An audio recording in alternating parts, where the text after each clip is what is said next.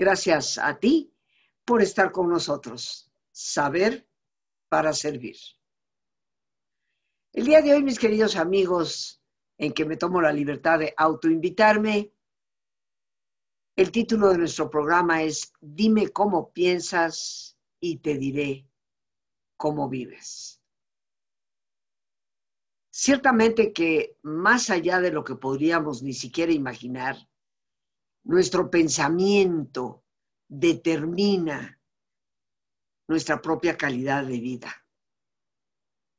Por ello es que creo que debemos cuestionar el por qué y el cómo es que los seres humanos creamos nuestros propios problemas y qué podemos hacer a ese respecto. El poder del pensamiento es enorme. A veces no lo percibimos, lo sentimos o lo creemos porque es invisible. Algunos lo considerarían efímero, pero ese poder, como diría Víctor Hugo, que parece no ser tangible, el poder del pensamiento es el que transforma el mundo. Y nuestro objetivo principal para lograr un cambio en la forma de pensar pues es alcanzar tal vez un profundo cambio filosófico. ¿Y eso a qué se refiere? Tu filosofía es tu postura ante la vida. Y tal vez el cambio más auténtico y más necesario y más urgente es el que nos ayude a cambiar, a transformar, a mejorar la postura que cada uno de nosotros toma ante la vida misma. Para nosotros poder tener un manejo efectivo de nuestro pensamiento, necesitamos una postura, una filosofía de vida que contemple algunas consideraciones, que conlleve, por así decirlo, algunos puntos que hoy queremos particularmente resaltar. Una filosofía de vida que subraye el interés que debemos de tener por nuestra propia persona. Una autoestima eficaz, que no es lo mismo que el egoísmo o el egocentrismo. Cuando una persona es egoísta o egocéntrica, se siente el centro mismo del universo y pasa a ignorar a todo lo demás. Pero un sano interés por uno mismo es aquel que nos impulsa a cuidarnos, física, mental y espiritualmente. Necesitamos una filosofía de vida, una postura ante la vida que resalte precisamente ese interés por nuestra propia persona para mantenernos en equilibrio. Creo firmemente que mientras estamos vivos, eh, debemos estar haciendo y mantenerte a ti mismo en buena salud te da la posibilidad de estar haciendo. De igual manera, como un segundo punto en nuestra filosofía de vida, ella tiene que hacer relevante la autodirección de nuestro propio comportamiento. En otras palabras, queridos amigos, una filosofía de vida que me lleve a asumir responsabilidad por mi propia conducta porque después de todo la conducta que cada uno de nosotros tiene, no viene como un reflejo impulsivo a consecuencia de algo que alguien más hizo o alguien más dijo. Nuestra conducta en última instancia es el resultado de nuestras actitudes y en gran parte de nuestras propias creencias, porque indudablemente que la forma en que tú y yo nos comportamos nace de un pensamiento interno que nos empuja a actuar de una manera o de otra. Necesitamos una filosofía de vida que finalmente asuma la auténtica responsabilidad que tenemos ante nuestra propia conducta.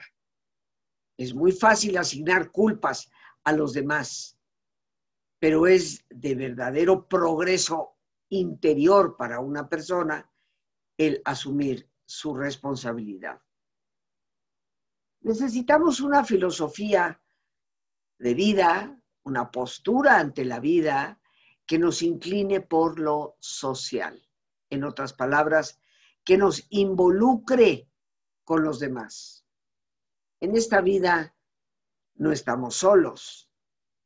Más allá de la presencia de Dios que siempre nos acompaña, vivimos dentro de un entorno del cual participamos, al cual aportamos o al cual empobrecemos. Y debemos adoptar una filosofía de vida que nos incline a ser conscientes del entorno que nos rodea, a ser auténticamente solidarios. Los seres humanos no sobrevivimos en aislamiento, de acuerdo a las múltiples experiencias que se han podido confirmar y demostrar, el ser humano requiere, porque su propia especie a nivel biológico es gregaria, en otras palabras, es parte de una comunidad. Nos unimos a los demás y ponemos en común con los demás. Una filosofía de vida egoísta, una filosofía de vida enfocada únicamente a nuestros propios intereses, una filosofía de vida totalmente inconsciente de las necesidades que hay a nuestro alrededor, es ciertamente una filosofía que eventualmente nos acaba matando. Como un punto número cuatro de lo que se debe de incluir en esa postura que tomamos ante la vida, es la tolerancia.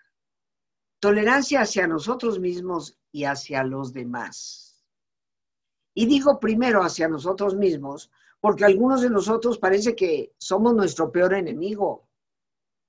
Nos volteamos con tanta facilidad en contra de nuestra propia persona. No nos perdonamos prácticamente nada en ese afán absurdo de perfeccionismo.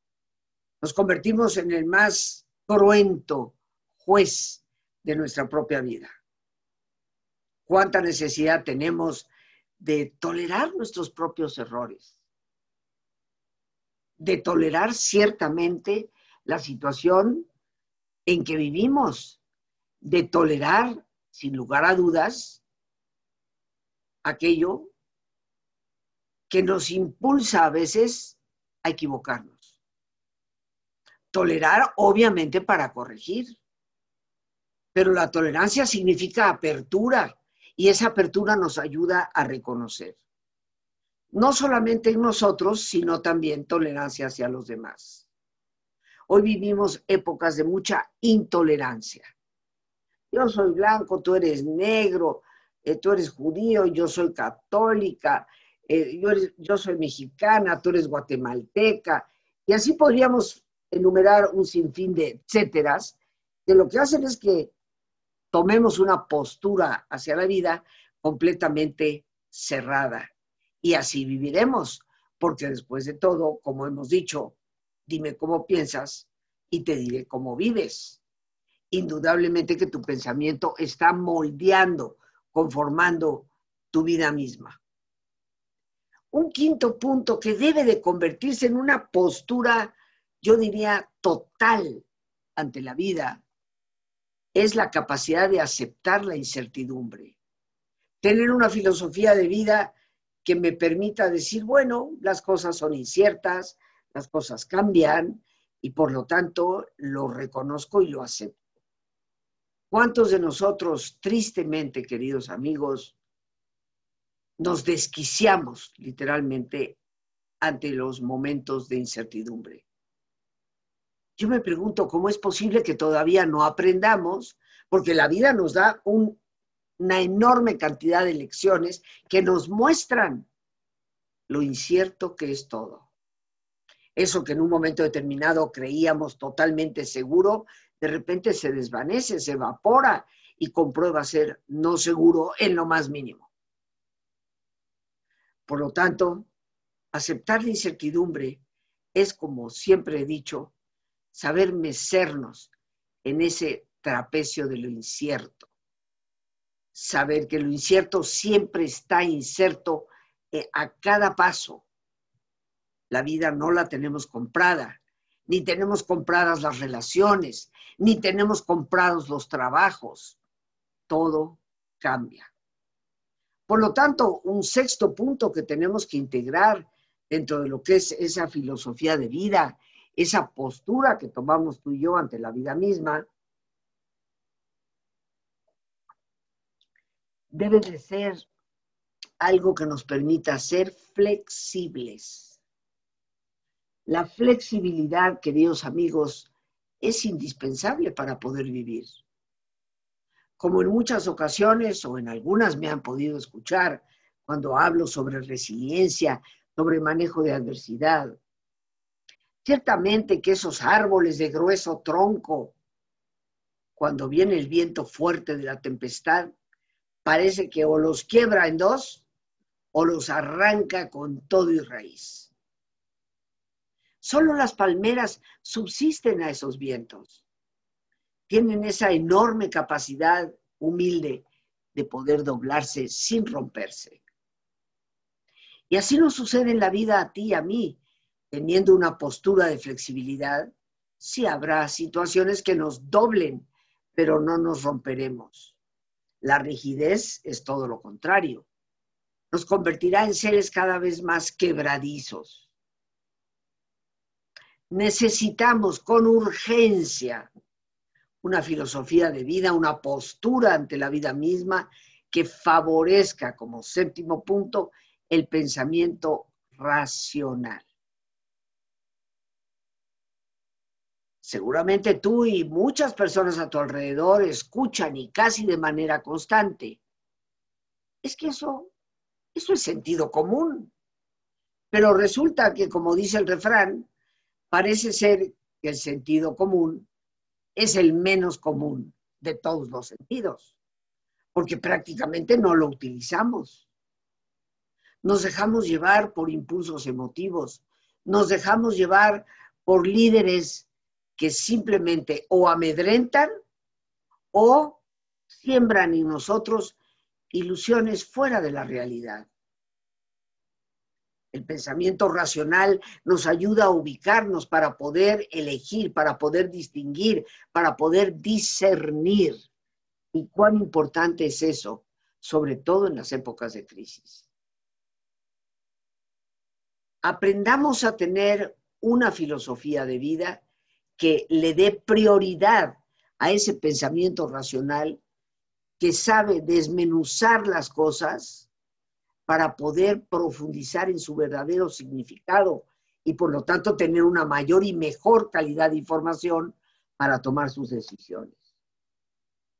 Y por último, en esa filosofía de vida, en esa postura ante la vida, debemos de ser capaces de vivir una filosofía que nos impulse a asumir riesgos y asumir compromisos. La vida, como dije hace unos instantes, no está escrita, y mucho menos con 15 fotocopias. La vida siempre está haciéndose. Vivimos en gerundio. Como decía Teresa de Jesús, ahora comenzamos. Porque el momento para empezar algo en tu vida es ahora. Y procuremos ir comenzando siempre de bien en mejor. Vivamos ese ir comenzando siempre. Porque la vida es así. La vida cambia y la vida es un, diría yo, casi constante volver a empezar. Eso implica la capacidad de asumir riesgos Nunca vamos a caminar por un territorio totalmente conocido. Siempre tendremos que explorar nuevas alternativas y eso implica un riesgo. Que tengamos temor a veces puede resultar natural, pero nunca un temor que nos paralice. Por otra parte, tenemos que asumir compromisos. Hoy vivimos en una sociedad prácticamente con la filosofía de desentiéndete, desconéctate, no asumas. Pero desentendernos como de qué? Desentendernos de los demás, desentendernos de las consecuencias de nuestros actos, queridos amigos, hoy urge compromiso, porque no podemos ser desentendidos. Y tanto el asumir riesgos como asumir los compromisos depende de lo que está pasando en nuestro propio interior desde nuestra forma de pensar. Si realmente tuviéramos esta perspectiva, repito, que me ayude a resaltar el interés por mí misma, que haga relevante la autodirección, la responsabilidad de mi conducta, que me incline a lo social, a ser partícipe, que me dé una mayor tolerancia hacia mi propia persona y hacia los demás, que me ayude a aceptar la incertidumbre, que me permita ser flexible, que favorezca un pensamiento racional, que me impulse a asumir riesgos y también a asumir compromisos, entonces, muy rara vez nos ocasionaríamos a nosotros mismos problemas de tipo emocional, porque tendríamos una capacidad de estabilidad y equilibrio. esas tormentas emocionales que causan un vendaval que nos sacude y a veces destruye, podría ser perfectamente bien evitado en la medida en que asumamos una filosofía de vida como la que hemos descrito. Manejar el pensamiento es manejar tu vida. La terapia cognitiva ha tenido mucho éxito en el manejo de la depresión y la ansiedad. La terapia cognitiva tiene sus raíces en, obviamente, la psicología misma. A través de la terapia racional emotiva conductual de Albert Ellis y posteriormente la terapia cognitiva conductual de Aaron Beck. Pero es la única terapia, fíjate qué curioso, que el gobierno norteamericano le paga a sus derechohabientes de seguridad social porque es la única que ha comprobado ser franca y totalmente efectiva ante situaciones de depresión y ansiedad. Este tipo de terapia cognitivo, terapia del pensamiento, ha logrado demostrar que las variables del pensamiento son las que construyen importantes mecanismos causales. O sea, es tu pensamiento el que genera causas por las cuales hacemos o deshacemos. Nos sentimos de una manera o nos sentimos de otra. Como siempre lo he dicho, manejar nuestro pensamiento significa algo tan sencillo, pero tan enorme como saber pensar. Nuestro pensamiento se entiende mejor en términos de lo que se conoce como estructuras cognitivas, o sea, la organización interna que hacemos de la información. ¿Cómo acomodo yo los pedacitos del rompecabezas de mi propia vida, de las circunstancias que estoy viviendo, de los problemas que tengo que confrontar? Esa estructura interna mía acomoda bien o mal. Por otra parte, también el pensamiento se entiende mejor en términos del contenido cognitivo. En otras palabras, el contenido real que se almacena, la información que se genera internamente. Y esas son nuestras creencias, que están súper almacenadas, pero que funcionan en automático. Los procesos cognitivos, y eso se refiere a la manera en que recibimos, transformamos, generamos información. Aquí están los factores de la atención, la codificación, la recuperación de la información. Pero junto con las estructuras cognitivas, el contenido cognitivo, los procesos cognitivos, están también los productos cognitivos. En otras palabras, los resultados de la manipulación por tu pensamiento que se hace de esa información que puedes haber recibido.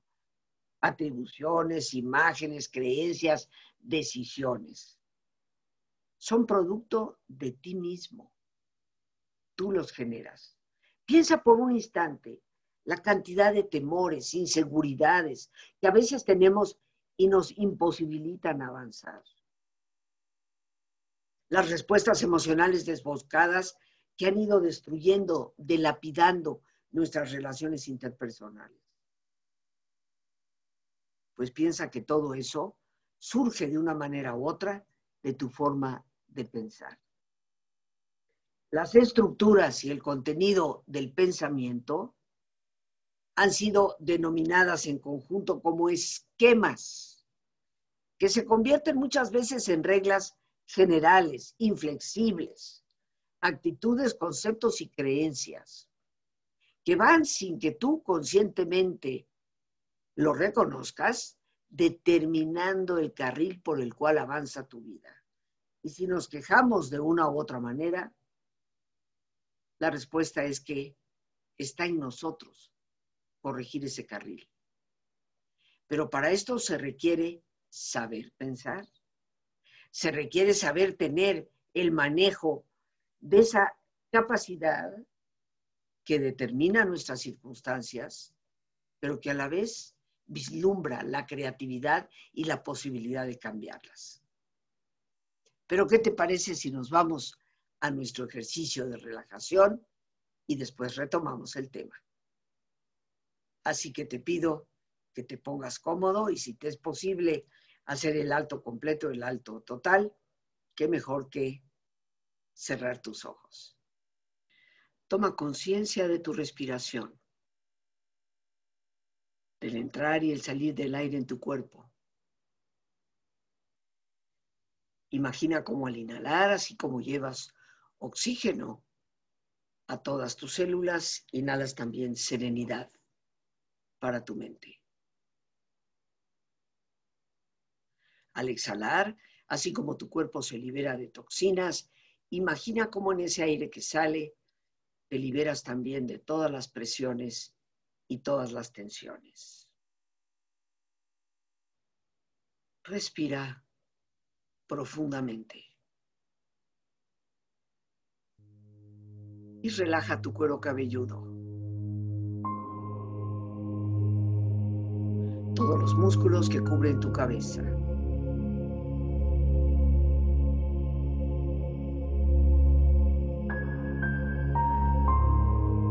Relaja tu frente Siente la piel, la vibración de la piel que cubre tu frente.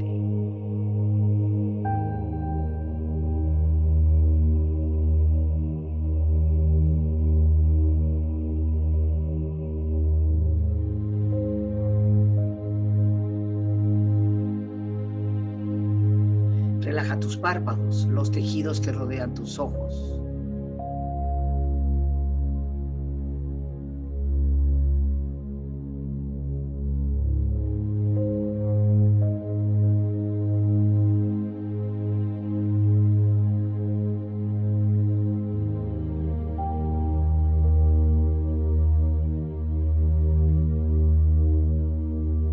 tus mejillas, toda la piel, todos los músculos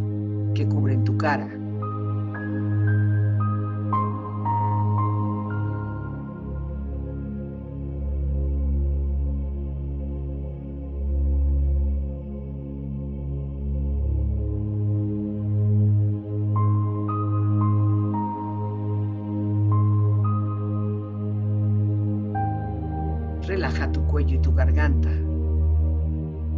Siente su flexibilidad, equilibrio, balance.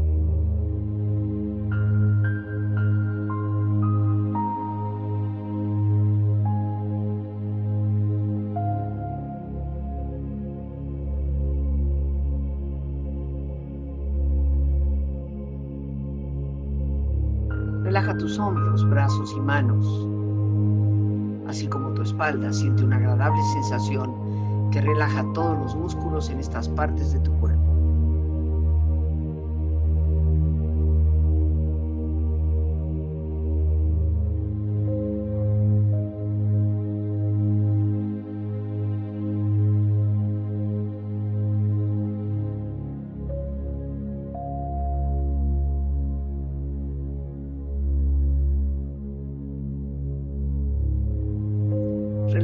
Exterior e interiormente, relajando todos los músculos, imaginando a todos tus órganos internos funcionar rítmica y saludablemente.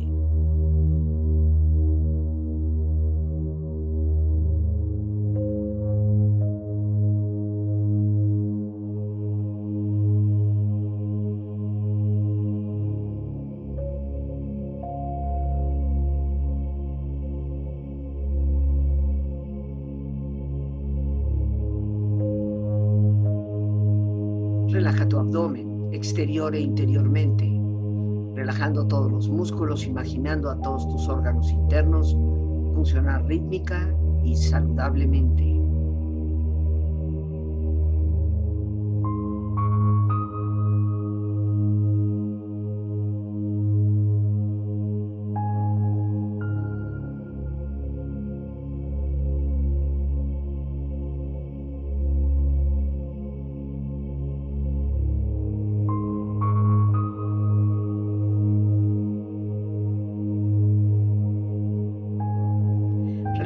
Muslos, tus rodillas, siente la piel, la vibración de la piel que cubre estas partes de tu cuerpo.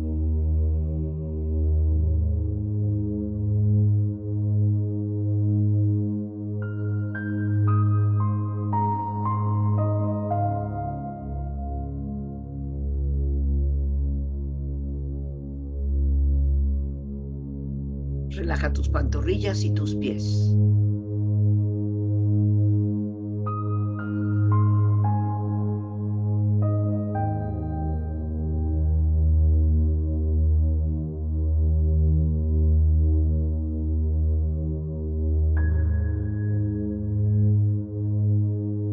Con tu cuerpo profundamente relajado, proyecta en tu mente la imagen de un lugar ideal para el descanso. Imagina los colores, los sonidos, los aromas. Es una escena de belleza y paz. Siente estar ahí.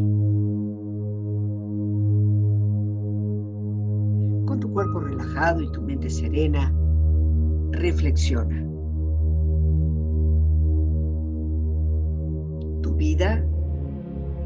Es una copia impresa de tus pensamientos.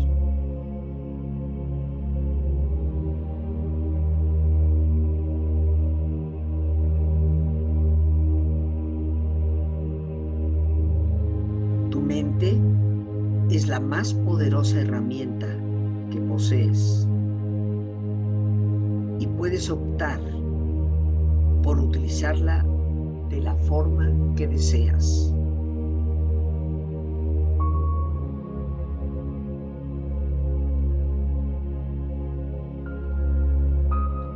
Cuida tus pensamientos porque se volverán acciones. Cuida tus acciones porque se harán costumbre. Cuida tus costumbres porque forjarán tu carácter. Cuida tu carácter porque forjará tu destino.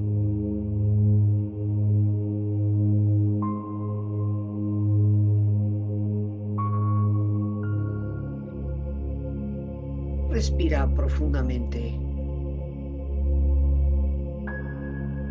Relájate bien.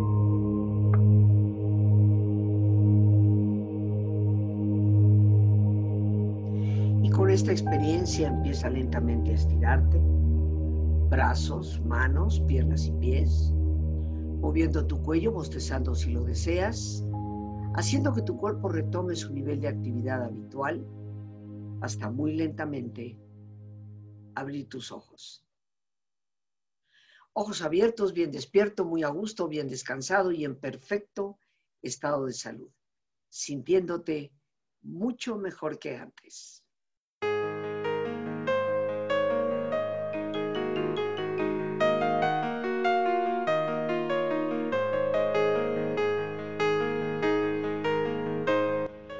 Tu forma de pensar define tu calidad de vida.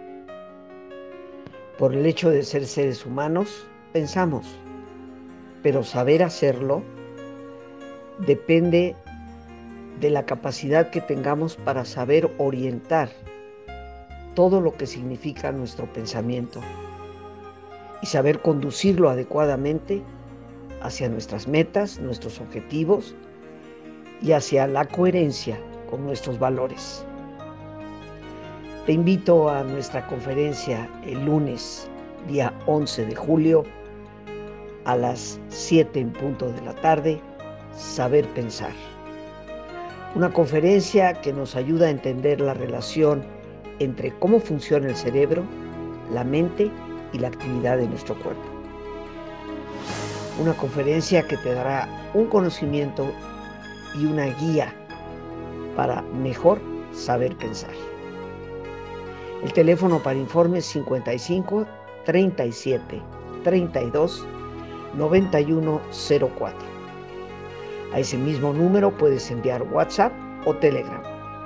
55 37 32 9104.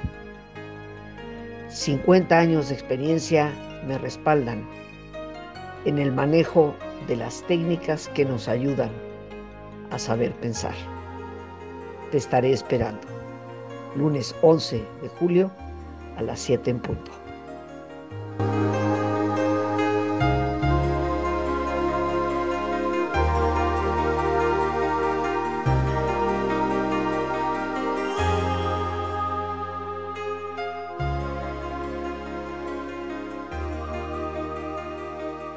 Pues bien, queridos amigos, decíamos, y tal vez ya un poco para concluir, que las estructuras y el contenido cognitivo, pensante, se denominan en conjunto esquemas, que en nosotros se convierten como en reglas muy generales, que a veces son inflexibles, se convierten en actitudes y conceptos. La gente es quien genera principalmente sus propias perturbaciones emocionales al creer profundamente en ideas absolutas y muchas veces en ideas irracionales. Creo yo, queridos amigos, que es indispensable despertar a la conciencia y responsabilidad de asumir lo que nosotros mismos generamos a través de lo que pensamos. Por eso titulamos este programa, Dime cómo piensas, te diré cómo vives, porque tu pensamiento es generador de actitudes, de creencias y por lo tanto de formas de hablar, de imaginar y de actuar. Recuerda que una actitud no es otra cosa más que un esquema interno que va a determinar tu conducta pero toda actitud está fundamentada, creada, cimentada en lo que estás pensando. Eres libre. Aprovecha esa libertad para lo más importante, porque esa libertad radica en que siempre podemos cambiar nuestras actitudes. En otras palabras, siempre podemos transformar nuestra propia forma de pensar aprender a hacerlo es la propuesta y obtener las herramientas es lo que el método Silva nos brinda. Pero el tiempo se nos ha acabado por hoy. Las gracias a Dios por este espacio que nos permite compartir. Las gracias a nuestra extraordinaria productora Lorena Sánchez y a ti, el más importante de todos. Una vez más, gracias por tu paciencia al escucharme y por ayudarme siempre a crecer contigo. Que Dios te bendiga.